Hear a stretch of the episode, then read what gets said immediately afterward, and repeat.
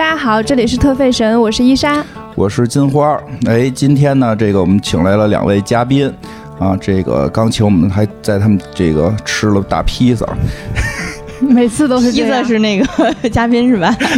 对对对，在白马家吃的大披萨，然后还有泱泱，我们都老朋友。然后今天 Hello Hello，Hello，我们是来自仙境之桥的。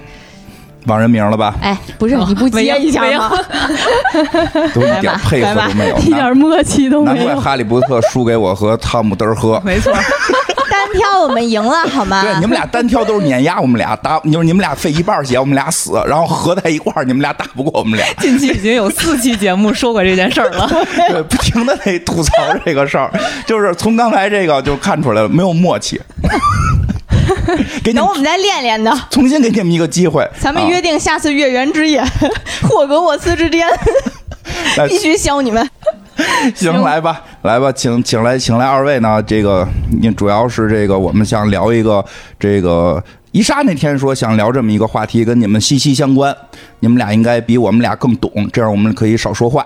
嗯，主要呢，我我周围接触这个大概只有你们俩了。哎，是这个最近比较火的，也有一些事情都出圈了，是关于汉服的啊。这个最近汉服也比较火，这个两个事件嘛，一个是某某时尚杂志的封面啊，某时尚杂志的封面上边是出了一系列的关于这个汉服的这个展示吧，应该算是，嗯，算是展示，引起了比较大的好评和一小部分争议啊。这 哎呀，我的天，呐说的真是太正确了。特别正确吧？特别正确吧？哎，这是一个。然后呢，还有呢，出现了一个这个一哭二闹的这个老师，知道吧？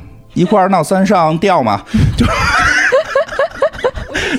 他名字是敏感词是吗？不能直接说是吗？反反正就是这个三上吊老师呢，这个穿了这个呃所谓的汉服啊，然后这个发了视频，还后来还有这个 T 台秀啊，还有他们的这个 T 台秀，然后这个呢引起了很大的争议和这个一小部分的这个这个觉得好，这个嗯一小部分觉得好，这一小部分就包括金花。嗯，哎，也包括我，也包括我。啊。金花是觉得好。啊，对对对对，还还不错吧，还不错。我我完暴露了，你你刚才说觉得好，是不是麦克风没出嘴？重说一遍，你觉得好？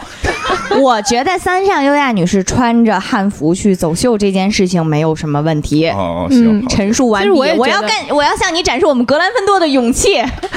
我们斯莱特林也觉得没什么问题。斯莱特林表示瞅你们赫奇帕奇那点出息，对，你们赫奇帕奇真的不行，不要上升到学院，不要上升到学院，我们还是集中在给赫奇人。巴奇拖哦拖后腿。好，没事儿，我们都无所谓，我们永争第四。然后这个就是，所以就就是想聊聊关于这个汉服，既然已经上了这个这个某杂志了，就是而且是很很有名的时尚杂志，可见这件事儿其实已经走进了跟时尚相关的这个领域了。对吧？所以就这个话题，想大家就来来这个畅所欲言，随便聊聊。后边我也没怎么准备，嗯，我们真的是几。分钟，你看看。四分钟了，我们四分钟了。真的是随便聊聊，嗯因为其实汉服这个，嗯，就是兴起，我觉得也是近几年的事情，对就非常迅速，然后嗯瞬间就变成就是好多人都在都在穿汉服，然后同时好像是以前在淘宝上也会看到有类似的店，但是好像没有现在这么火。嗯，然后最近好像就是汉那个汉服的淘宝店都很火，嗯因为它那个衣服制作的周期也比较长，然后就出现了大家都在等等排队啊，哦类似这样的。嗯对，就是这个这个现象当时出现的时候，我还挺惊讶的。嗯嗯，因为我觉得它一直是一个还挺挺偏小众的一个啊文化或者是服饰文化吧。嗯嗯，然后现在突然就是关注度非常非常高，所以就很高聊一下。嗯，对，聊聊聊聊这个，那就咱们这先先让先让这个你们俩介绍介绍吧。你们现在都是算是这个已经算是萌新，萌新 抢在他之前，我必须先说了，路人粉，路人粉，一个萌新，一个路人粉。特特别不专业。特别不专业，特别不这个没关系，我们其实从来没聊专业的。对 对，对只要我们的节目的调性，主要就是最后能如如如法就可以。这儿真不大好扯到法。嗯，我介绍一下我的入坑经历吧。哦这入坑真的时间不太长，真的就是我们之前有一期呃节目，请了一个呃汉服圈的小姐姐来给我们仔细的科普了一下，然后嗯那一期之后我才入坑，也就也就两三个月这么长时间，一下就喜欢了。对，就是我必须要客观承认。我在这个节目，我在那一期节目之前，其实我是对汉服有偏见的，但我的偏见可能更多的是说这是一个偏时尚、偏时装，或者是哦偏就是打扮、就是玩儿的这一类的。呃，但是没想到的是那期节目，她那个小姐姐聊的非常非常的。她是从历史、从考古、从文物复原，然后再到那个那个着装习惯变迁这种去聊的，就是嗯一下就把这个我们原先预想的那个节目的深度给拉到了一个特别，哎呀，都听不懂，都就快听不懂了的一个一个程度。所以就是那一期之后，其实会有反思自己对待。汉服的这个心态是不是应该再调整一下？嗯然后也是听他说完之后，就去尝试着买了几身儿，然啊后觉得你挺合，适，没有人不合适，我觉得。嗯，对啊，你来一身儿，我 认真觉得我不大合适。你你你可以来一身儿，你可以来一声，真的有合适你的。不不不，那我觉得我暂时没有发现哪个合适我的。那种那种就是那个那个女侠的嗯，剑袖，嗯你知道吗？有然后带着带着那种啪一下能打出那种就是袖剑，或者啪一低身从后头飞出刀来那种。侠女的那种造型，我我大概 get 到伊伊莎的点。对我现在对于就是汉服这个认知吧，就是如果说大家把它归类为像 cosplay 那个那个逻辑的话，我就觉得那其实就是大家都可以去尝试一下。嗯但是如果说要把它归类为日常服饰的话，我觉得我是不适合的，因为我我的日常的那个风格吧，会和它不大一样。嗯，嗯。所以我其实我觉得现在要聊的可能是偏日常服饰的那一啊对。挂吧，是的，对吧？是的。因为像白马他们就会在日常生活中会穿，对，嗯，说到 cosplay 啊，正好我的入坑经经历最早最早的时候，确实是在 cosplay 的时候尝试过古装造型，然后当时因为那个衣着打扮和妆容，呃，非常的不成功，然后导致挺好看的，没有他说的不成功。其实挺好看的。没有没有你们没看到那黑历史啊，导致我出来的这个我看到过，角色不就是人眼里的吗？没有那有没有有一身绿色衣服的舞台照，看到过，挺好看的。天哪，那像简直像一个一颗白菜精一样。你不会见到这么好看的白菜精了，我跟大家郑重承诺。我上身白下身绿，我真的我绿油油的，我可新鲜了东。西成精了都好看。你这样想，你说的对不对。对，然后我就一直一直没有再敢尝试古装造型，我特别怕打扮出来，要么就像小妖精，要不然就像小丫鬟啊。然后我也是上次那期节目的嘉宾，那个小姐姐，有一次在活动的时候，就是她特别大方的帮我带了一身衣服，一整套。从发型到妆容到整个的那个服饰到鞋都给我准备好了。我说那丫丫觉得自己是小仙女，那个，我完全不用需要任何准备了，那我就去就行了，我就带着灵魂去就行了。然后就给我打扮上了，然后我发现，哎。我变身了，我确实变成了一个小古装小公举，然后我特别开心，然后从那一刻开始的入坑，然后后面呃也自己尝试着买了一些服饰，然后嗯也去搭配了一下，看看自己是更适合哪个朝代的这种制式的服装，嗯哦，也是作为一个常服去喜欢的。嗯所以你们现在能分得清，就是这个款式是哪个朝代的吗？呃，常规的服饰会可以，就是汉服品类里面那些大的品类，嗯，白马那天穿的那个紫色的那个属于什么？那是宋制嗯。哦，所以你们都能分得清哦。对，嗯它就那几种，它其实就那几种，嗯嗯，经常看到的那种，就是两个刃的那种呢，是是哪个朝代的？都是两个人的嘛。对啊，所以在我认知里面，他们都长得差不多。不是你说那个是男男装吧？女装的那个呀，女装的一般现在是在那个汉代。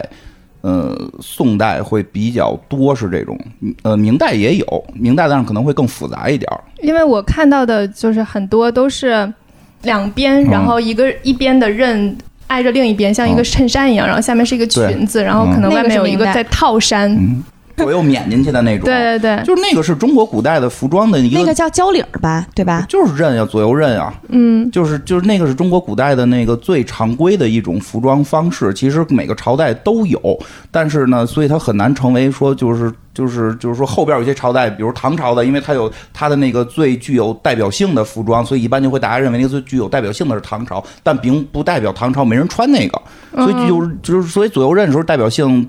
一般是我觉得是算汉朝，就是从我们那个看历史的一些东西从。汉开始，基本上衣服都是那样的。汉之前就是，汉之前就是，就是哦最最最常规的说法，就是说孔子说这个这个如果没有管仲，就是披发左衽。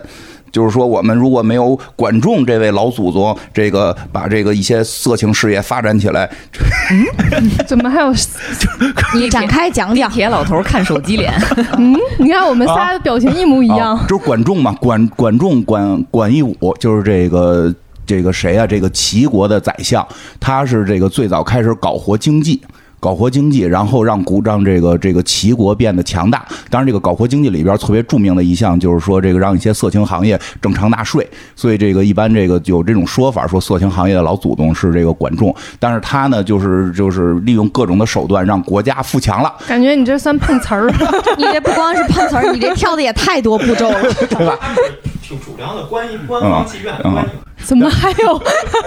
场外跳不下去了，男生关注点都在这儿。别介，他可不是男生关注点的问题，他是不喜欢你聊的这么不精确。然后呢，太精确了，不就我们节目都不精精确不好说，。你知道吗？太精确了不好说，越糊涂越好。哎，然后呢，他就是后来呢，这个孔子就说什么呀？就说就是因为有这么一个人啊，当年让这个国家富强了，就是当时他这个以齐国带动整个中原嘛，所以呢，没有让外族打进来。有一天，如果外族打进来怎么办？会怎么样呢？就我们的人呢，这个头发原来都梳个卷儿嘛，这卷儿就得给散开，因为少数民族头发呀，都要不然中间给剃了，要不然前头给剃了，怕长虱子，就都得散开披发嘛。左衽呢，就是我们中国古代特别讲这个衣服得是右衽，就就就，然后这左衽就就就撵撵的那个方向反过来。啊，当然后来好像是说，在明朝的时候，好像说有女士的衣服会反过来，这个这个，但是那个就是说从，至少从这个孔子那会儿就知道，春秋战国的时候其实就是那个造型了。嗯，那是我们的一个常规造型，各个朝代都一直有。你比如你看到一些京剧，或者说一些到清朝，你外头不那样了，它里头还那样。唐三彩都是那样的。呃，对，有很多唐三彩，唐是那样。三彩很多都是就是那那个唐三彩那种的衣服。是，呃，好多是唐的圆领衫，然后呢，领子这块还露出来，里边那一件的东西是左右刃的那个交领是在脖子上面的。嗯对，所以就是它是一个中国古代的这个服装的一个具体，就是最标志性的符号。嗯嗯，我前一阵子去国博看了那个服饰文化展，嗯就是它呃那个展做的还挺好的，就是有好多。以前的那些就是衣服的剩剩下的那些东西，然后还有好多就是还原的，然后还有一些介绍，就包括古代的官服啊，然后他们那些上面的图案都代表什么样的官级啊等等。嗯然后那个展还挺好的，然后它就是大概是从唐宋元明清这样下来，然后它是有一个就是时代逻辑的，哦，所以你就能看到整个服饰的那个变化。哦。嗯，我在微博上关注的好多汉服圈的那个大大呀、太太呀什么的，都去看那个展了，嗯感觉跟那个展跟去上货一样。就说到这儿呢，说到这儿那，个展做的还挺好的，然后嗯。就是有很多很多穿着汉服的小姐姐去那儿，嗯哦，嗯，逛，也就是我瘸了我。然后 你就可以也拄拐去，也有很多就就是就是嗯 J.K. 裙，还有就是哦洛丽塔那种，都哎，这是不是就是？三坑嗯传说中的三坑？嗯，对，都嗯都有好多，遇到了好多。哎，正好说到这儿呢，就是就是正好问问你们你们这个，因为我不不不太了解的。你们到底就是穿哪个朝代，就是哪些朝代的算是汉服？因为在录之前，我跟这个伊莎就这个事儿说，我们俩意见没统一，听你们俩的。别听我们俩，我们俩只有观点，没有 没事儿，就结论就观点啊，就就观点就行，就是一般吧，一般主流大家会觉得哪些算是汉服，因为这个就你比如就最简单的旗袍算不算？嗯，我们那个之前那个嘉宾小姐姐，啊她的观点大概陈述一下呢，就是，嗯，肯定如果是汉服的话，汉作为一个民族，他们嗯更倾向于是，如果朝代是汉政权，哦那这个朝代的算汉服。嗯那像非汉政权的那些朝代，像元代和清代这种，他们更主张是这个属于是华服。哦，对，华服里面的呃那些元素，就是可能是。像刚才说的清清汉女啊这种的，哦它会有这样的一个分类那我们这。契丹，我们契丹族都不算。嗯，都属于少数民族。华服哎，正好问到这儿，那唐朝怎么算呢？因为唐朝的服装受鲜卑文化影响太重了，这个现在基本还是算在汉服里，是吧？嗯，算对，嗯，在主流视野里面，反正是哦淘宝店，反正是。当我说主流视野这么高深的词，我的意思其实是淘宝店说就说那俗的话，因为和小红书。啊，因为对，因为这个这个，因为它明显受到一些游牧民族文化的影响嘛。对对但是只要这个主体的这个这个皇帝是这个汉族男性啊，这个不管妈妈是不是汉族，只要他爸爸是汉族的，就都算。我觉得他在挖坑。你在说些什么鬼话皇？帝女性也可以，那个朝代也算。对，汉那个火汉箭跳，汉民族的女性皇帝也可以，给大家 给大家圈一下重点，他在给我们挖坑是吧？嗯，对，呃 开玩笑了。但我大概理解了，就是说这个，那就是这个，哎，先秦秦朝的一般也算是吧？秦朝我不知道那个展览里面有没有，但是我看好多呃好多那个汉服圈的人讲的就是秦朝的衣服好像没有什么特别明确的文物的存留，应该没有记得有没有女性的少，女性的少，反正他男性的有，因为有兵马俑。兵我兵马俑不算那个服装文物。我们盔甲，我们盔甲流派里有有，他们说现在那些其他没有文物的那些嗯、呃朝代的汉服，他们在做的时候更多的是参考文字描述、壁画，嗯或者是哎对呃你刚才说的兵马俑吧说 兵马俑，对，所以就是说，其实你服原个马可以，你 兵马俑里有兵啊，兵不穿衣服呀，他是光着穿甲 吗？他是光着赤裸着衣服是。假遮着的，对啊，但是你把那俑给剖开，你兵马俑能看见他衣服吗？那有的上边没穿甲，有的下边没穿甲。你这个 能复原个领儿，对呀、对呀、比如这没带肩甲，那没带胸甲，你拼拼嘛，拼出一个来。行啊，啊就就是说我大家理解了。必须说，秦始皇在做手办的时候太不走心了，衣服都不同意。不能不可拆卸的是吧？不可动玩兵马。俑厉害呢，说说那个那个有灵性是吧？兵马俑，它不是诚心不同意，它就是根据诚，它是根据每一个人具体的那个就是那个人，嗯就这都有号的。你你你是王二狗，你是张张张三连儿什么的都有号。嗯啊，这个这个兵马俑很有意思，以后也可以多考证。以后，因为我一直在做一个关于中国单眼皮、双眼皮的课题研究。兵马俑里，兵马俑里边是有双眼皮儿，但是这个量就就是挺挺挺有意思的，这以后再说。期待以后一下这期节以后目啊！以后等到那个等到那个我们去聊医美的时候，肯定会有的。到时候还会叫你来兵马俑啊到时候还会再还会叫你来。但是那会儿我们再多聊兵马俑。好啊，但是这听你这意思就是说，现在基本上这个在淘宝店上能看到的汉服是以哎汉朝的多吗？没有，几乎没有。啊，就是那就是汉、三国、晋，呃晋的有吗？晋的男装肯定有吧，？主主流就是宋吧，对，就是唐唐宋和明明是吧？哎，为那哎，就，还有可能是因为这几个比较近，然后能能够去考证的衣服款式会比较多一点儿。嗯，你再往前，可能想考证衣服可能不大容易。不不不太清楚了。哎，这个男男装跟女装，这个我看现在主要都是这穿女装的多是吧？男的装也有不少了可以穿男装现在真的不少了。挺多的现在真的对不少了。然后，但是我觉得更多的可能是男生不好意思这么，但但是不是有种说法，说是男生穿着穿着就穿盔甲了吗？我不不知道，不太确定。穿着穿着什么就开始穿盔甲了呀穿？汉服穿着穿着，最后觉得还是盔甲好看。就是穿玩穿盔甲的和玩汉汉服的人员有重叠，啊，对啊，但是也还不完全是一个互相转化和分流的关系，转化和分流。没法聊了，这话都必须上互联网语。但是那个比例来讲，好像是女生多，是女生相对多哈，女生相对多啊因，为男生多，我就觉得可能魏晋的就多了。因为魏晋的好看呀。就是魏魏晋之风啊，就就都是那魏晋之风跟衣服有啥关系啊？这难道不应该是人人员气质的问题吗？那肯定跟衣服有关呀，就他的衣服的一一些那个状态什么的，肯定有关。就是你要表达那种仙儿似的风格，就是魏晋时候特别仙儿，你能明白吗？因为到宋朝的时候，我明白魏晋的时候啊仙儿这事儿，但是衣服的仙不仙？我这我说不好，因为我穿过那个宋朝的那那那那种那个汉服啊，就以我这个身材啊，我怎么看怎么自己像贪官。我觉得你穿魏晋的，你可能就像也掀不起来魏晋贪官。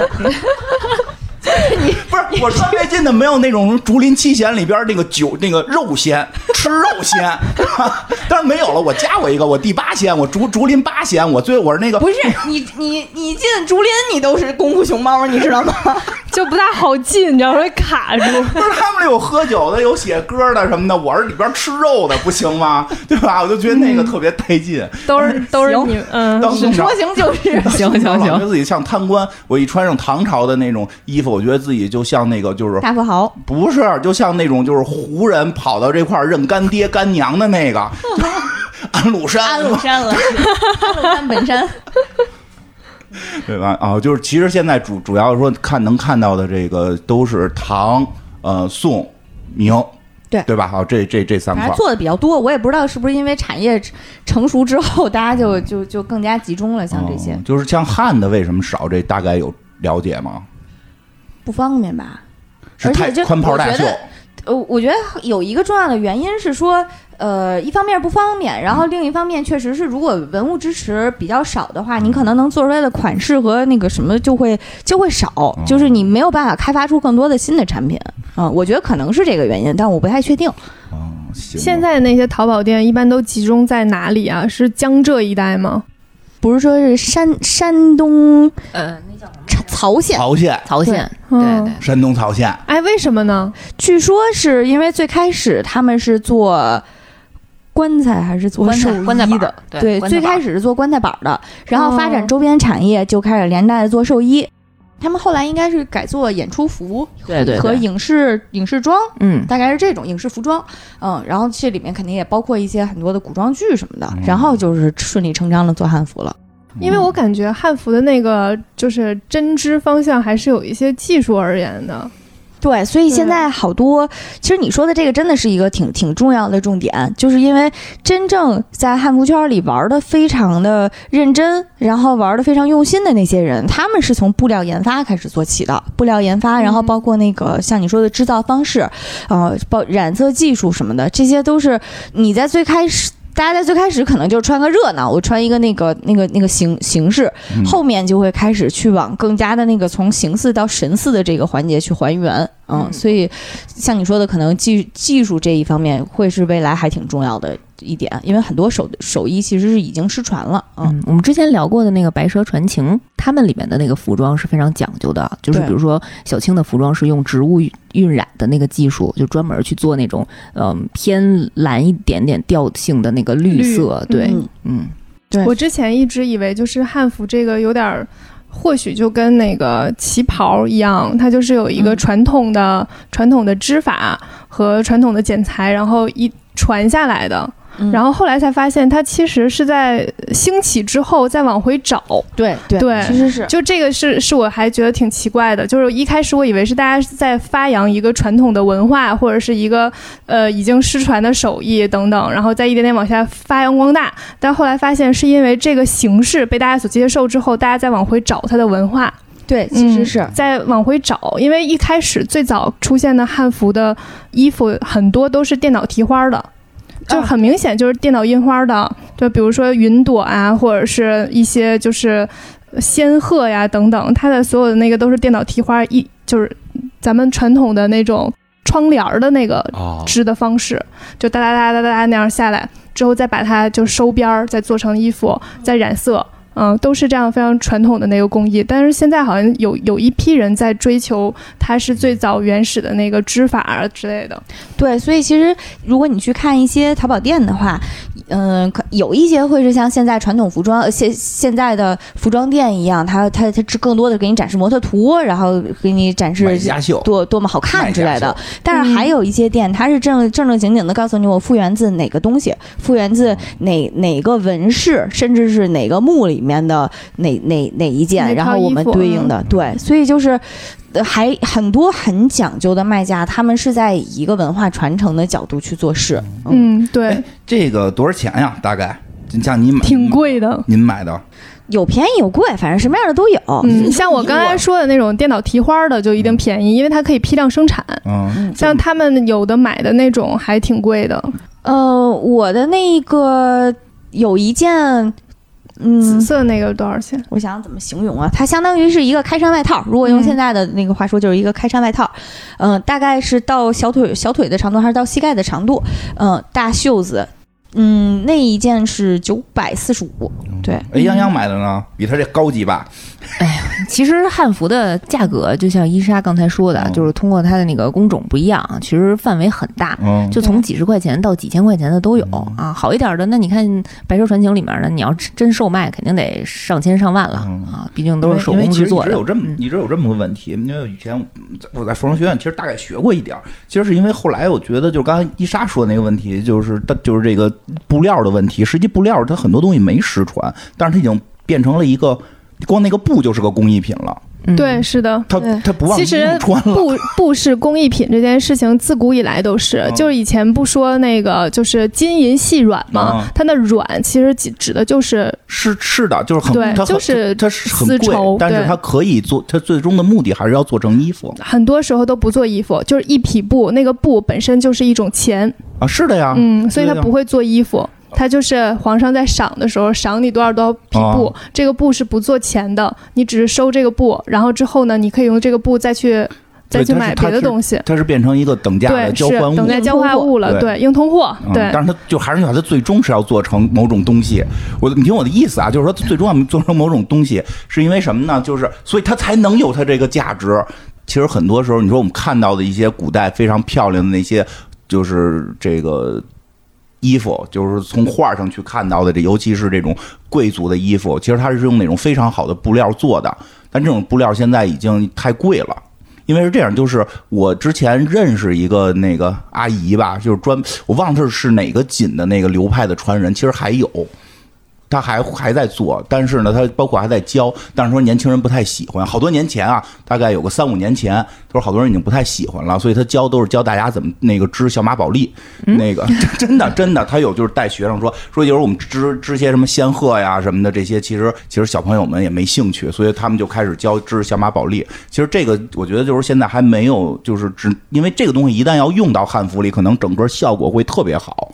你说你刚才说到那个布料的时候，我就查了一下，因为我之前有关注过，呃，就是有一批人现在是在复原那个以前的布料，有一款布料叫夏布，这个其实我之前在节目里跟大家分享过，我们那个夏布其实包括它能织出多少织。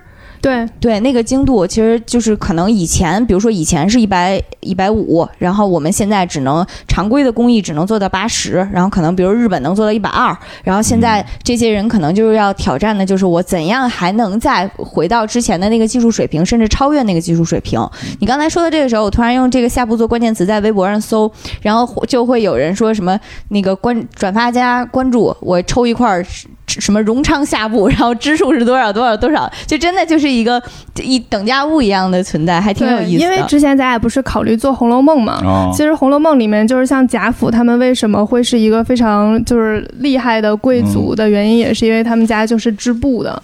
嗯，就那个时候就是织布这个行业是就是是很贵啊，对对啊，对他们流水行业，口水打着。因为他们那个时候织的就是在大概就是这一一小块儿布，就要发耗费非常非常多的那个就是工人及时间才能出来那一小块儿，所以他们那个时候出那就每年就能出这么多，然后全都上供给皇上，对啊，皇上然后在皇上再往下发，给你一点儿，给他点儿，是这样的一个逻辑。嗯就是所以说，这如果是做到真的是我们看到的一些壁画也好，或者原始的一些画画里边的这种。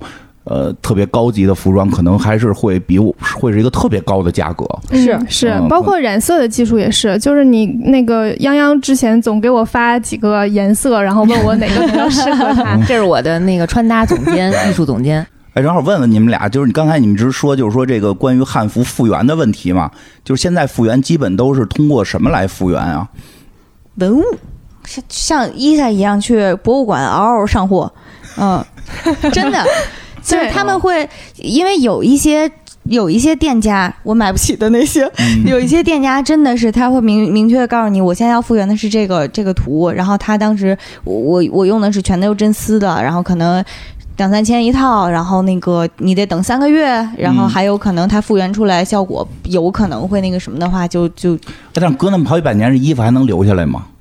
你你去看的时候感觉有留下的，嗯，有留下来的哈，对有，留下来的。嗯。呃，其实留留下来的有几种形式吧，服装上、就是一一种呢，就是服装本身嗯，真的会留下来，但是留下来之后颜色基本上就快没了。哦就掉然后光了，快，对对对嗯然后越越近代的留的越完整嘛，然后越哦。远的话，就是有的只剩下单一了，就是里面的那个衣服，但是能留下款式，嗯，但可能就是是里面的，就是你们不是里面有一层，外面有一层，就里面那一层衣服会留下，嗯。然后再往前呢，就基本上是画儿了，嗯，嗯、画儿上比较多，还有布片子，对 对对。对，但打布片子有同样的问题，会掉色是吧？对对。都会有，就基本上有氧上化吧？衣服上面留下来的基本上颜色都不大有了，嗯，都会变成那种素色，就是嗯接近于米色的那个颜色。明明白，就是它的那个本身那个织物的是的本身颜，色植物本身颜色，因为以前的染色大多数都是植物染色，嗯植物染色还是比较容易掉的。然后再往还有一些呢，就是一些嗯，像唐三彩这样这样的，就是雕塑，然后也会有。哦，嗯，那那个也会掉色，对，那个也会掉色，但那个掉色会比衣服好很多，哦因为它那个颜料已经比衣服用的颜料要更高级一点了，但是它就发展的时间要更长一点了它。不只能有仨色儿吗？对，但是三三个颜色可以互相调一调嘛。我之前哎，就是看看在博物馆，如果看衣服的话，有的时候会觉得，至少作为非专业人士，我看的时候就会觉得挺失望的，就是因为你看起来就是一个。褪了色的破布片子，然后保存的也不是很完整嘛。是对，但是你要去看那些古古典小说里面，他一描写衣服都说特华丽，什么嗯什么孔雀蓝洒金底，什么什么什么什么，就是让你觉得整个这一身一定是一花，就是走出去就是一大大胆子，就是特华丽的那种大孔雀，走走出去就是一大孔雀，就是几个几个姑娘在路上走，那就是争奇斗艳，就感觉脑补上应该是这样。但是如果你去嗯博物馆看的话，会有点失落。哎，那那现在这个复原的时候，这个颜色是怎么调的呢？因为这次这个这个一些封面上边的这个事儿，也是因为颜色好像有些争议嘛，觉得这个快晃瞎了。实际上现在就是这个大家是用什么方法复原这个颜色？嗯我觉得除了文物，还有好多都是靠文记文字记载吧。嗯，哦，那确实是就会出现一些问题，会有一些分歧，对，它会会非常复杂的红，就是前面经常是有一些前缀的，就是比如说我哎，这时候突然就发现口红编号很重要，对对？潘通色号什么，潘通色号还能统一，口红编号统一不了，每个品牌都有都是一组。编的，对，这是一个文学想象和创作的过程。是？的，就啊，那可能那些文字里也都会写什么这个这个什么。呃，比如说蓝，比如说我我我那儿的那件比如说像爱马仕的火焰橙，哦比如你看我、嗯我那儿挂的那件儿、那个那个牛个仔服，不是牛仔服后面那两绿的，绿的，墨绿色儿，妈呀，那个蓝浅蓝色。那个其实是、哦那个其实是，呃，在汉服里面他们叫月白，哦呃，是这么一个色儿，就是它会发，蓝的白，对，就是它是月是？吧？月月亮的月，就是月白，哦哎，这个听着一下懂了，是不是？是不是？是不是？对，这能多少懂点儿，就艾罗恩的光辉。你看，有一个听懂的，我猜是魔兽里的大灵我 也在，对吧？啊，对对对，它会有很多那种嗯颜色的描述，比如说鸭蛋青。其实鸭蛋青就是比这个颜色要可能再发绿一点，哦嗯，它是鸭蛋壳的那个对，鸭蛋清那天说也是在讨论的，我说鸭蛋这黄儿这个这个这个黄儿这青儿都不都没不是青，不说的是个壳儿。后来明白了是壳儿色儿，就鸭蛋清说是壳儿色说是这鸭蛋的壳儿色儿，因为我这一想蛋都是里头的，我就外头不得是白的、红的两种，还有流流油的是吧？鸭蛋鸭蛋是青色儿的。还可能是双黄蛋。白洋淀的白是吧？哦对，哎，对对，这种还就能多少形容，哎，这还真管用，对吧？嗯，还有吗？就是有通过画儿的吗？画儿会存在同样的问题啊，也掉色是吧？对，对，因为只要是流流在外面的洗染染料都会有氧化问题。对对对，实际上就是确实是那，因为我问我问那个我们做那个敦煌壁画修复的朋友嘛，嗯他就说就是其实就是很大的问题就是掉色，对对这个颜色都会变。嗯然后说，包括像那个，正好说到这儿，说包括这不是光中国，说西方也这样，说甚至变得都匪夷所思。说尤其是特别著名的那个夜巡那张画，实际是白天嘛，包括夜巡的名儿都是后来给起的，你不知道这事儿啊？我不知道，夜巡是白天啊，伦勃朗的夜巡实际白天，他的原名叫谁谁谁谁谁谁谁谁谁和他的火枪队，是人工作照嘛，是人集体工作照。啊，对，因为那打的架嘛，因为他给人画的有重点，有画出了画出了不是大大合照的感觉。对，画出的不是大合照，画出还画出故事打架了嘛。但是说那张画原来就是白天，后来是他那还不是掉色，说是挂屋里边炉子熏灰给哎呀，我的妈呀！熏黑的，给熏黑的，可能家里边闹感冒，搁了瓶醋，搁那个炉台上，哎，那个展出的时候把两个边儿裁了，那个是叶巡吧？是叶巡。对，说后来没地儿搁了，这个也特别逗裁了。他那个博物馆展出的时候，因为地儿不够，然后把两边裁了两条儿。对，手真的他说不是不不是现代博物馆，就是最早的时候，对对对，就是是我没说现代博物馆啊。搁那个画儿，会放那画儿，就是所以其实偏色是中国现在这个这个复原一个挺复杂的问题哈。对对，所以其实就因为因为就是正好说到这儿呢，就是说其实我觉得啊，我我我我觉得就是审美这个东西，因为总有说审美这东西是受好多这个这个文化的影响嘛，对吧？但其实呢，就我我们上学的时候大概会说，实际有两种，一种是可影响的，一种是不可影响的。嗯，有些颜色是不可被影响的审美，就是说。至少，如果你的视觉基本上跟大家持平的水平的话，你很难接受在蓝底儿上边写红字儿。嗯，就非晃瞎了不行。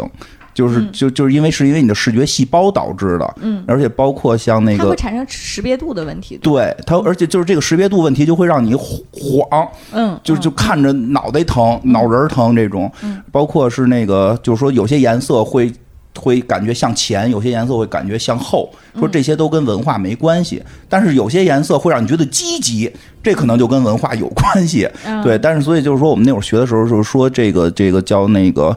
呃，三个色相就是就是边叫三个那个色彩属性的那个统一与调和。呃，那会儿我们至少我们学的时候认为这个东西是人类共通的，就是不管你是受什么文化影响，你都很难接受一些非常刺激的这种奇怪的颜色有一。些生有一些人对，它会生理性，它会有生理不爽，就是说它会有生理不爽，嗯所以其实这个就是。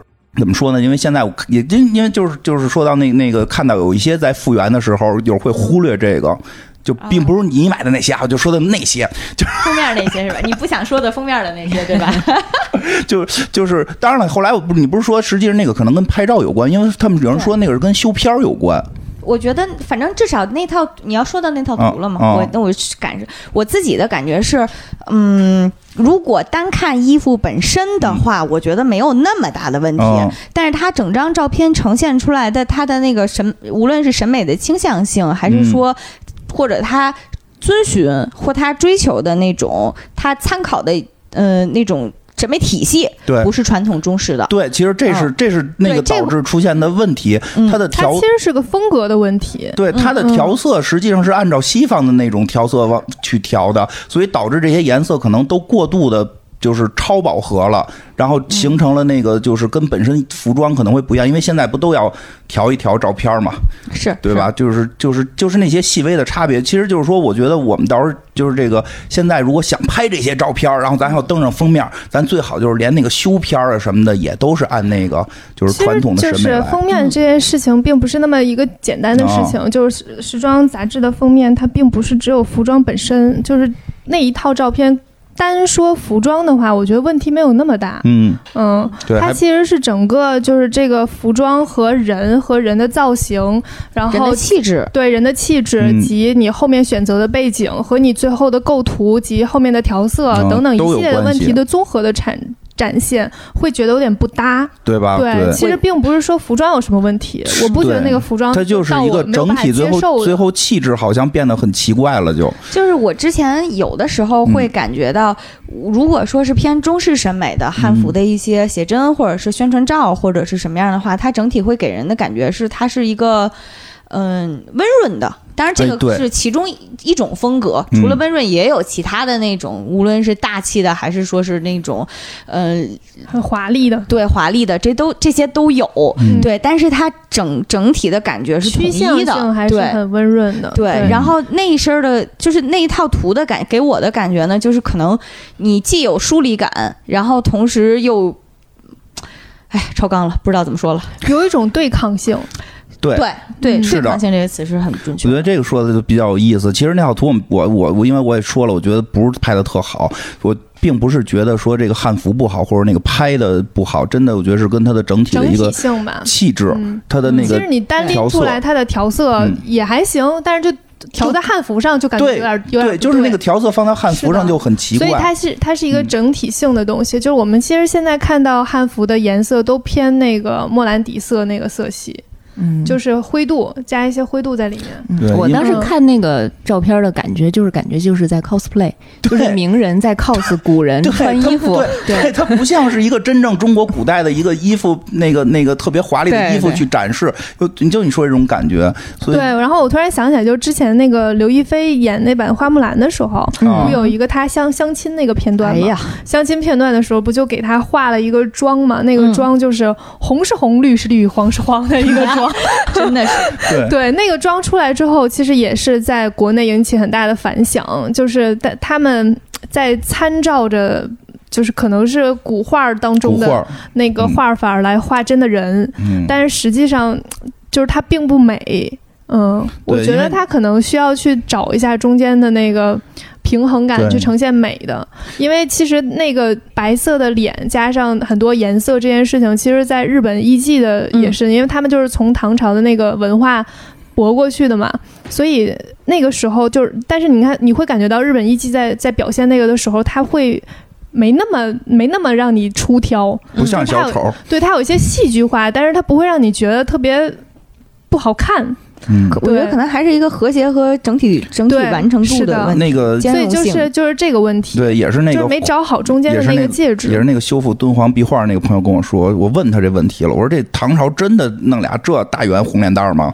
我说这也不好看呀。我说我实话实说啊，我说我就觉得这这这壁画这不好看呀。他说首先不是所有的都这样。他说好多其实唐朝的画上的女孩是没有这俩大红脸蛋儿的。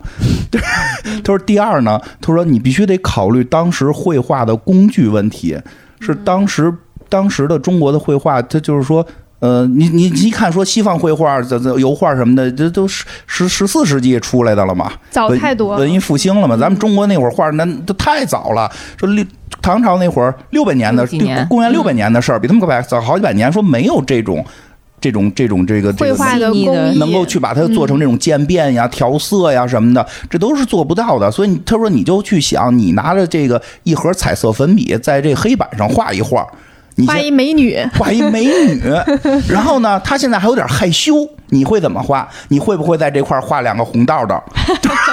但是并不是红道道特别 对吧？注入灵魂，红道道对吧？画俩红道道，说但并不是当时的人会在脸上去画两个红道道，他那是去表现他的那一种这个这个神态神态呀、或者说对微醺啊，或者说是这个当时的一些气氛去做这个晕染，但是当时的工艺是是达不到的，这是一种。就是艺术的这种这种再创造的这种装饰画的表达手从现法，嗯现在人画腮红的这个逻辑，也可以推测出大家会觉得那样是好看的。对，会往这块画腮红，但不是画两个溜圆溜圆的。对，就是大家趋向性还是觉得脸颊泛红是美的。呃，对，就就就看着有有有健康血色嘛有有气色嘛，所以我觉得很多审美是还是相通的。我相信古人也不会弄出太怪的造型来。这个当然，大部分我觉得中国的审美实际上还是流传到现在的，并没有说的我们的审美发生了什么巨大的。变化，而且好多时候，其实很多还有很多审美是受到当时时代的这个一部分的这个短时间的影响，就跟现在说流行了，哎，这段流行这个了，皇帝喜欢胖姑娘啊，可能这段就胖的就火一点。嗯，然后过两年就是皇皇家带皇帝货又，喜欢瘦的了，皇帝就喜欢那腰细的喜，欢那腰细的，就能在手上跳舞的，哎呀，马上就做手办了，开始 皇上是第一网红啊，对吧？实际有带货对，实际是受这些一些当时的一些这个影响的。然后这个，呃，对，正好就是下一个问题，我就想想问你们这我特别纳闷的一个事儿，这个。呃因为有有这么一种说法啊，说这汉服因为它是一个整体性的，对吧？因为像我们以前像我们这个这个玩游戏里边儿就叫叫叫衣冠，就玩玩这种策略游戏最厉害的叫血色衣冠，这衣服必须得配上冠。嗯，这现在的汉服在这个头发呀、什么脚上边，现在怎么处理？嗯，有专门做这个的细细分的。不能叫产业吧，但是这嗯最起码反正有好好多家店在 在单独的卖，但是头发这个相对就比较复杂，对啊，嗯，因为第一个是我们没有像以前那样的蓄发的习惯了，哦所以就是头发量真的撑不住。哎，不过古代好像也是有嗯也做假发对对对也是有假发的，他们会有那种髻揪什么的，对就整个是因为的。方便，对，嗯，啊，都是方便。对，他们有很多是假的，就直接戴上就可以的。我看《金瓶梅》的时候，他们会买那个金金金丝髻揪和银丝髻揪，哎其实就是假发外头还包上金丝银丝的。那你穿这个汉服，你往脑袋上插小金凤凰吗？呃，我你看这儿加的这个花儿，哦，花儿和哎，你这怎么都是红花啊？你弄点那金凤凰，呃，金凤凰，我现在就是我。我这么格兰芬多 大呲花的人，我是不怕戴这些的，哦嗯，但是有一个前提是，我觉得现在可能大家这个这个这个做做做妆做发饰的这些店家，他他可能还没有适应现代的发型去哦怎么搭配古代的那些发饰，哦他没有一个这么简这这样的问题。哎，那你会就是以后比如说有了这种发饰，你会带着出来吗？我会呀、我为什么不会？他当然会了。哦洋洋会吗？我应该还是讲究整体性吧。泱泱是比较就是要么就不穿，要穿穿穿全套，啊，就穿全套。然后白马就是可以穿单件儿，啊，白我懂了，白马就是那个牛仔裤混搭。啊，上哎，其实我挺喜欢白马这个风格的，啊，就穿凉鞋底下得是。就是我我喜欢凉鞋这一部分，凉鞋这我不接了啊，就是我我还挺喜欢混搭这件事情哦的，就是你可以正常穿你的衣服，然后有有一两个汉服的元素，我觉得挺好看的。我也觉得，因为我是一个追求好看的，我从来不追、嗯不追求就是就是这个地道，地 地道这词用的特地道对。我特别不我不大追求这个，然后我我也不大追求完整性，所以我会觉得那样好看就可以。洋洋追求完整性，泱泱比较追求完完整性，我觉得不，其实也也无所谓。我觉得你说的泱泱有有一部分原因是因为他以前玩 cosplay，对，有可能、就还是戏精的那个 灵魂。得让我能入戏。哎，现在白马你这鞋会 从得进入，角色。没错你，你从你穿了汉服之后，你会换掉你的凉鞋吗？当然不会了当然不会了，没有什么可以动摇我白马的我一定汉要那个它是舒现在服。对，现在做运动鞋的商家，你们什么时候能看到汉服需求啊？嗯，就是我真的需要一双穿汉服 永远不会。对，因为我会发现这问题啊，就是这个你从设计的角度来讲，我相信他们，汉服和运动鞋结合怎么结合？你告诉我。我相信他们，他们是干这样的。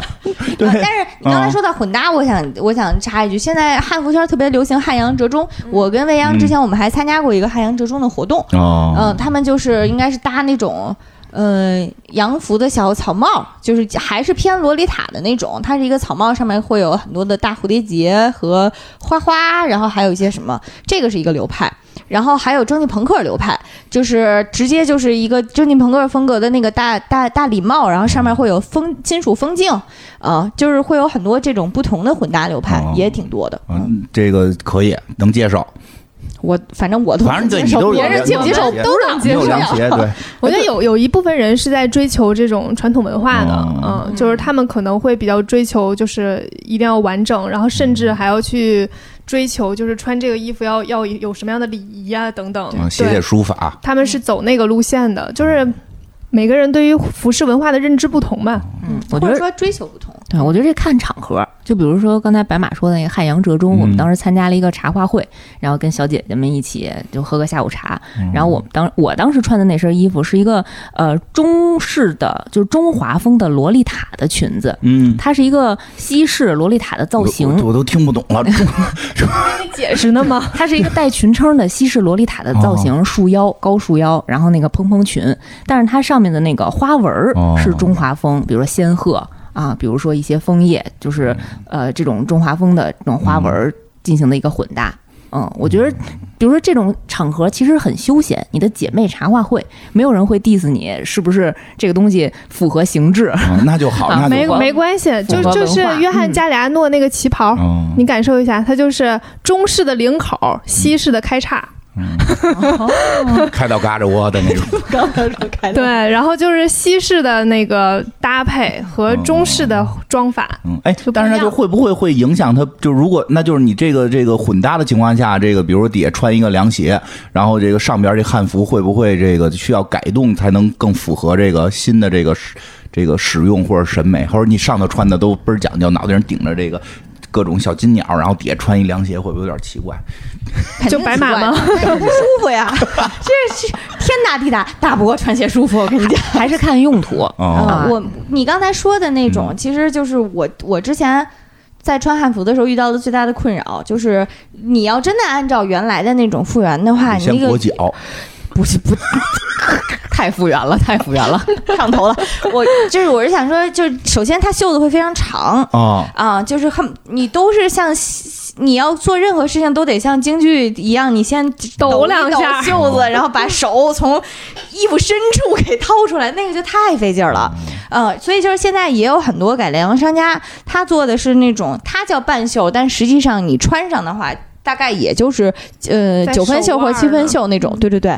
然后还有飞机袖，它就是领口窄和这个地方叫什么呀？就是肩肩袖处，肩袖处很大，嗯，嗯，就是整体会让你觉得方便很多。但是一直没有，哎呀，没有人解决的就是这个鞋鞋的问题，就鞋我没有特别重点关注，哦毕竟我一直穿凉鞋，但是一直没有人解决的是裙子的问题。对上地铁踩它不都不是上地铁踩，我跟你说，也没法骑共享单车，共共享单车，你你上个楼梯都不行，呃，你上不了楼梯。你上楼梯的话，就是汉服现在已经发明了一个什么样的辅助道具呢？就是你的裙子里头有一网兜儿，然后网兜儿外头有一根抽绳儿。我也不知道它那个格式是怎么样的，但是总之你要上厕所的时候一拉那个抽绳儿，就跟拉窗帘儿一样，那个网兜就把你整个那个汉服大裙子搂到了膝盖上面。哇，好高级这个啊！有点意思，因为这个是一直是穿汉服的困扰，我没有，我也特想要。这个一直我觉得就像变魔术一样让我让我试一下。这个一直好像穿汉服的一个困扰啊，让你拉一下就是对对对，这 这就就挺厉害，有这种就因为真的有好几个汉服小姐姐，她在比如坐电梯的时候，裙子直接卷电梯里了。对啊，啊好危险啊！是实际问题啊。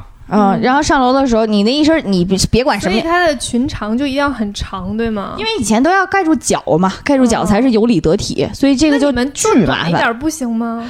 我行了，就是我不做衣服呀。就是他。们在追求就是还原，所以就会还是很长。你可以给我给你改短，太好了，但是会会有困扰的，就是有很多，如果比如她裙子做的很漂亮的话，它是那个从上从裙裙腰裙头那个地方、嗯一直到裙角处，它可能是有一个什么哦样的、对渐变花纹设计，对你又没有办法直接剪，让它裁短的话就感觉少了一块儿。对，就这就真的是特别上对，头这事儿。本身是大海，你剪完了海没了，对，就是我觉得现在是这样，我觉得汉服这个这个系列把它穿穿成日常的人越来越多，所以混搭、嗯一定会有混搭的这个风越来越多，就一定会有商家慢慢去做这件事情。就肯定会，实际上会越来越出现改良派。现在有很多，就是比如说他们那个叫马面裙，其实有点百褶，但是它是正面有一个非常长的一个挡着的一块长方形的布吧，我也不知道怎么形容了。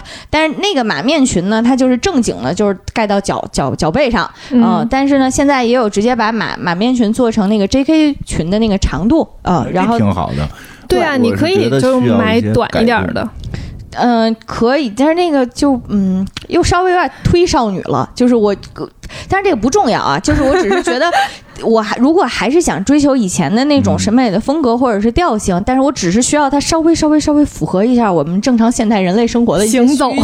对你别让我卷到电梯里。哎，我觉得你说这特别好，就是实际上这些东西，如果我们想让它在日常生活中更常规的出现，让大家看着更觉得，哎，这不怪，就是得符合这个我们正能骑共享单车的这个需求哎。，金花是不是把你们家沙发坐塌了？没有，它本它已经到地上了。来就这样。你别说场外，别说 躺了不，是，你现在已经坐在地上了。卓你那边也像躺在地上一样。啊，它沙发就这样，你懂什么？人家这弄的这个是汉式沙发，汉朝的时候都是这个跪着坐坐而论道，都是这个屁股坐坐在脚脚脚那个脚脖子上行，啊。真能圆啊！哎，作为一个刚做完手术的人，我是想说，你这动作我听着就全身关节都在疼。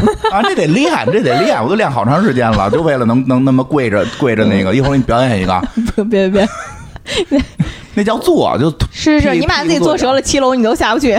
你这体重，我们几个我现在能几个人都扛不下去我现在。能坐两分多钟呢。嗯，呃，就是其实就是说，哎，说回来，就是这东西要想再让现在大家更多的人穿，还是得需要有一定的改良哈，符合现代的这个生活。共享单车啊对对，共享单车，我觉得这这这特别好。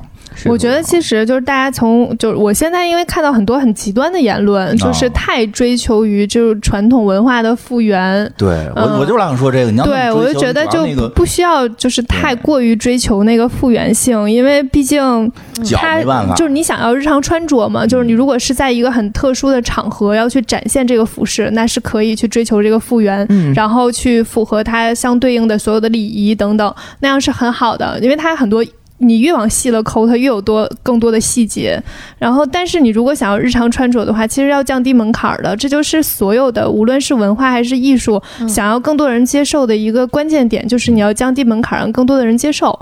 嗯不要把自己一下子提到太高，然后对所有的拒之门外，这样这个并不会更好的发、哦发扬这个文化。对。店家他们会说，我做的是改，我做的是改良款，这种、哦就是改良汉服，或者叫我做的是汉元素。嗯其实像杨洋刚才说的，他穿的那个汉阳之中的那个罗裙，中华风的罗裙，严格来讲，其实就是算汉元汉元素的小裙子。挺好嗯，挺好，多点汉汉元素，这个这个中华元素，别老把别老把别老别把我们契丹给排在外，我们你们契丹有什么元素啊？狼头。小凤狼头啊，是吧？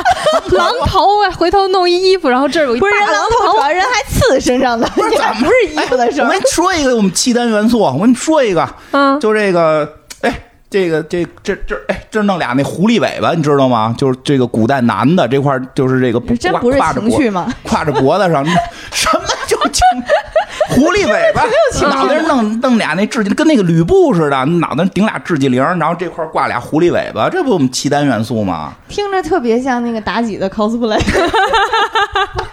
听听听听听去，对，你看那个京剧里边还保留呢，一有番邦来的，你就看那个啊京剧里边这啊这两边挂俩挂俩那个那个，就是你们其实那个时候就是打猎的嘛对，，就毛领子嘛，我们有毛领子，嗯也不用你们契丹族，我们东北也这样。貂吗？我刚才说的貂多新鲜呀！现在都是那个狐狸的 白山黑水就是契丹民族带入的中华，你知道吗？那那就是我期待着你们契丹族的文化发扬光大，好吧？貂就是但是咱们用用人造皮草代替一下。啊，肯定用人造皮草，肯定有人造皮草。我们都印上那种那个那个白白狐狸纹什么的，绿绿狐狸纹，各种色儿的，一看就是假的。对，没有狐狸在这期节目里面受到伤害。哎，对对对对对，没有没有。然后说哪儿了？就也没有狼在这期节目受到伤害。哎这个没有。哎呀，说回来，就是这个这个，刚才伊莎的意思嘛，就是确实放开一点儿。对吧？我觉得放开点儿，这文化就能起来。我也很喜欢这个，其实我是希望这个文化起来，因为我跟你说几个特别关键的点。因为第一，我特别喜欢穿汉服的原因啊，特别喜欢。我最喜欢的一件汉服，在古画上是韩熙载夜宴图的韩熙载穿的那件，什么样？你形容一下。就是这个，就是一个睡衣搭着，然后全又是俩狐狸尾巴，没狐狸尾巴。然后全裸，听见了吧？看你这比划的记，着这身儿有点光膀子喝高对，就是光膀子喝高，我在家都那么穿，特别舒服。那我觉得不需要振兴汉服，你应该振兴酒文化。不，我又不喝酒，就是那个穿着特舒服，它不板，它不板，你知道吗？穿着特别舒服，就是哦，我知道，圆因为那个唐圆领衫的一个穿法儿，就是它那个扣子应该是一路系到肩膀上吧？啊，嗯啊，不能就是好多对好多现在的穿法就是解开之后搭下来一片儿，对呀、搭在胸都那么都该那么穿，解开搭一片，然后里边翻出花儿来。这带货就应该写韩韩熙载同款，韩熙载那不是，韩熙载那比那还简单，就是那个左右认的，但是不往一块儿就，不系，不往一块儿认，敞着敞着，袒胸露乳的。对对，就就那感觉，可以可以特特别舒服，哎。不过不过就是就是女女生的那个真丝睡衣，很多都做成那样。对呀，其实就是那个那个那种那种感觉。然后这是第一个啊，你就穿女装就行。大码女装。第二，第二，我跟你说，我特别就是袖子里搁东西特别好。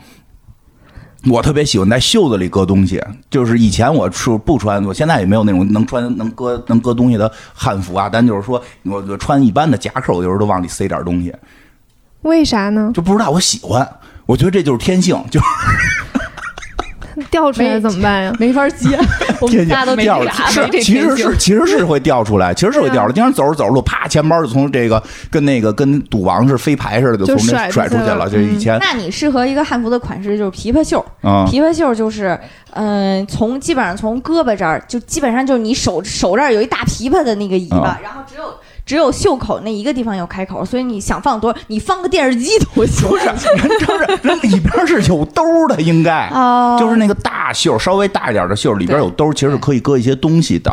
哦，改良款了，可能还有拉锁。对，改良款为什么会有拉锁？我甩出去了我特别想要这个，我特别想要这个。你给他做一个我给你拉一个口袋在里边儿，只能装一个了？这这啊，你就弄一衣服，只要袖子足够大，我可以给你放二百个口袋在里边儿。这不对，这这可 可就这意思。其实那个我每次找东西的时候，金花都会把头探到袖口不是，里面。要不然对对呀，你这你这你对。第三排第四个口袋里头有我们家钥匙。第三排第四个叫假牌，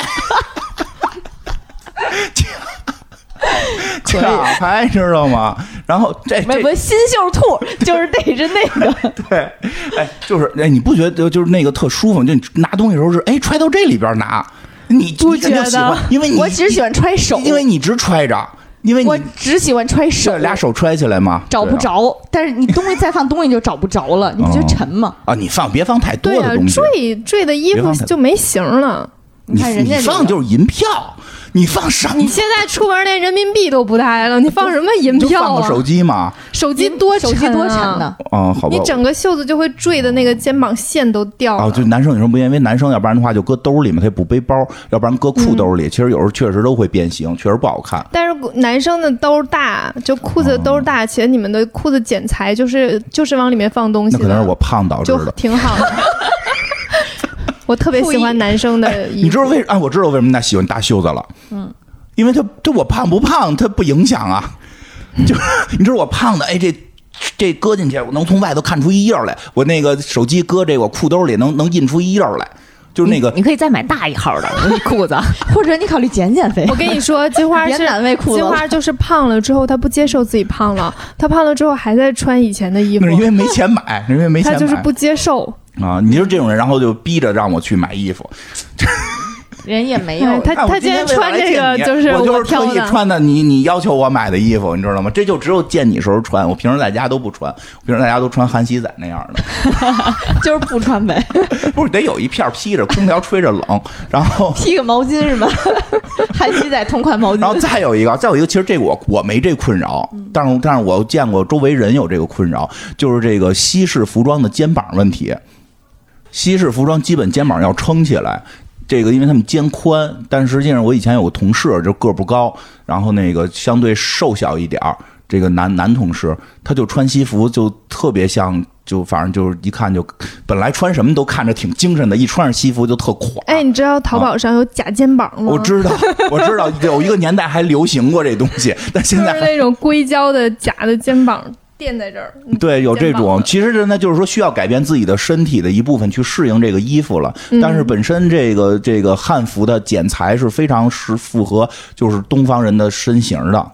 像汉服它，它的那个肩线是一条线下来的，嗯，它不像就是我们现在的，无论是 T 恤还是衬衫，它都是有一它一一个那个袖袖口线的。哦，嗯，对啊，所以它会有，就是我们在买那个衣服的时候会有一个肩宽，你是三六三八的、四二四零的这样的，但是在汉服的那个服装上面，它其实没有肩宽的这个逻辑。对，嗯，嗯，嗯，对，因为汉服的这种设计，其实，在我们二次元圈里头有一个不成文的说法，就是汉服其实是大龄 coser 的一个归宿，因为他对于身材确实没有那么严格的要求。啊对就是就是无论你是什么样的身材，嗯你都可以适合汉服，你就找到你适合的那一款。希望像这个服饰本身的包容性一样，就大家对待汉服文化的话，嗯希望也更加的包容。嗯，嗯，其实我现在觉得就是，嗯，非非汉服圈的人对于这个文化的包容度会高于就是汉服一部分特别极端的人的包容度。他嗯，我觉或者说或者说非汉服圈的人。没有也没有那么多机会接触到汉服。对，是的，嗯然后可能汉服圈本本圈的人，他也没有那么多的勇气，或者说嗯，没有那么多的机会去尝试着把它穿到一个生活场景里面去。嗯，呃，然后又像你说的，这个圈子以内的人，他们会有很多的，无论是汉服出警，或者是就是有有一个极端形制党，他可能会去，监督你这个形是否符合形制，哪里不符合。就这种，我就告诉他没过奖。对，就这种是我最不能理解的。嗯，然后还有就是出警的话，就是觉得你你你你的这个这个这个，就像今天咱们嗯你提到的三上优雅女士，她穿的这个情况，在很多人看来，可能就是是否有对于汉服文化有负面的影为什么呀响。是有人是古代的那个，对我就说陈圆圆不是李师师不穿汉服吗？李师师光膀子吗？穿韩泰熙吗？对呀，我就想说这个呀。其实我觉得这个事情，小小呀，它其其其实就是你把它，你把它当做一种金服花儿啊服饰文化，然后就是所有人都可以去尝试的服饰文化，其实没有什么问题。我的点是说，我觉得很多人现在排斥。呃，那件事情嗯可能不是因为三上优亚是个日本人，而是因为哦她是一个成人片女星。哦，对，可能我觉得问题不一定是出在了，呃我呃觉，得问题可能出在她是一个日本的成人片女星。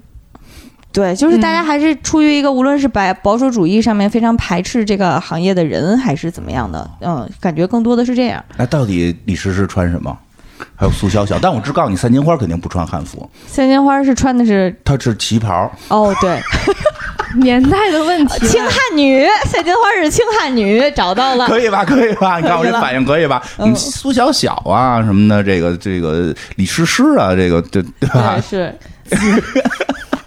就对这种事儿上说的开心啊，这个啊，当然你你能接受，我是，咱们没有什么不能接受的，路人粉也接受。嗯，嗯，嗯，都路人粉都不知道那人是谁，我真没看这件事儿，但我听懂了，听懂是是苏小小的事。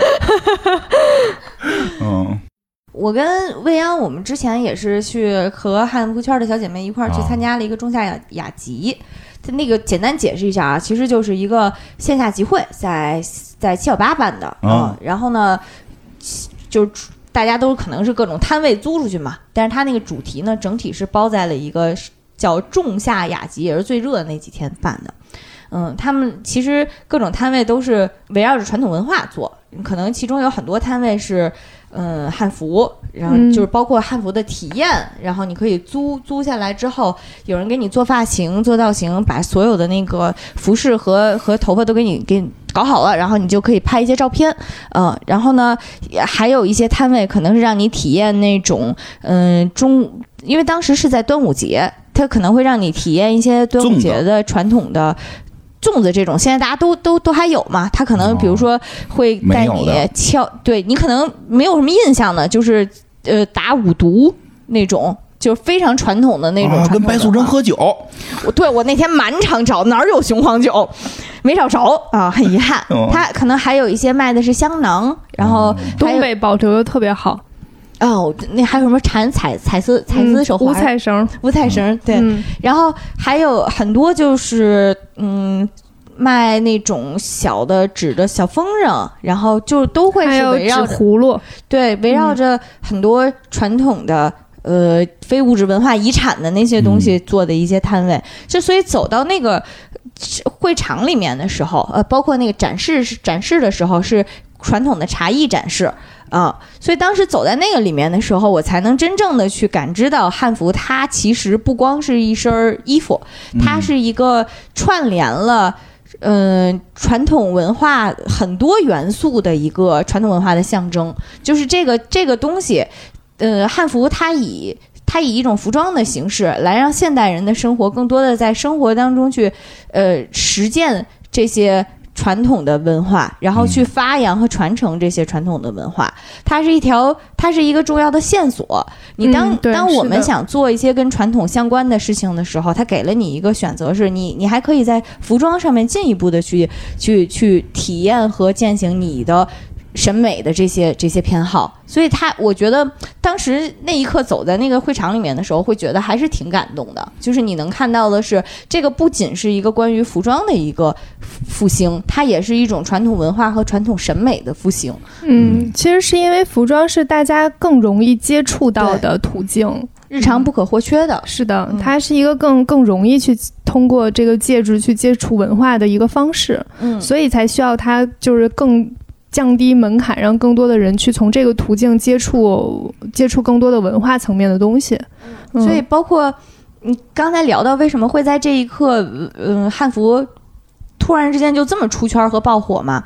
我自己的感觉是说，可能新一代的年轻人，像可能零零后这一代人，他们会比我们更加的向往传统文化。他们这一代人已经成长到了他们的生长环境里，嗯、无论是祖国哦还是怎么样，他们是在追求自己的属于自己的国家、自己的独特的文化。那它独特的文化一定是要有一很多很多的表征的。那这个表征可能反映在服装上面就是汉服，然后反映在很多层面上都是跟汉服相关的传统的中国的审美。嗯包括在 B 站上面，大家如果去刷的话，会发现现在呃玩民乐的。玩唢呐的、玩二胡的都会有很多，嗯还有琵琶弹加州旅馆的、加州客栈这种，就就会有很多跟传统文化息息相关的，琶弹的就不能叫旅馆了，对吧？对，就得叫加州客栈，呃，好严谨哦。对，然后就是你会能感知到现在的这个。汉服的复兴其实是一场中国文化和传统文明的复兴，在这一刻，你穿的是什么？你穿的不是汉服，你穿的是中国文化呀，朋友们！行，你别看我是个萌新，我还挺能忽悠。挺好，挺好，挺。好，说的特别好，我就没想到，没想到嗯这个挺好的，都跟你很多高了是吧你都特别棒，特别棒啊！这个大家一起吧，也别别光看服了，都行动起来，嗯练练书法，对对对对对，念念诗，看看《红楼梦》。嗯嗯，我觉得确实就是在这个文化兴起之前，就是你会发现学传统乐器的人越来越少，嗯，就是大家普遍会选择就是像钢琴、小提琴啊这些，或者是摇滚相关吉他、架子鼓之类的。嗯学传统乐器的人真的是越来越少，然后这样的一个文化兴起，起码会有一部分人因为这件事情开始喜欢，就是学这些传统乐器。否则，其实学的人越少，它的文化传承就会越弱嘛。嗯其实是这样的一个一个，方式。因为我始终觉得吧，就是说，你说这个，哎呦，这就说说是到底哪个是谁的什么的，其实有些也说不好。但是呢，毕竟我们流传这么多年的文化，其实有些东西还是在骨子里的东西，对吧？嗯这个。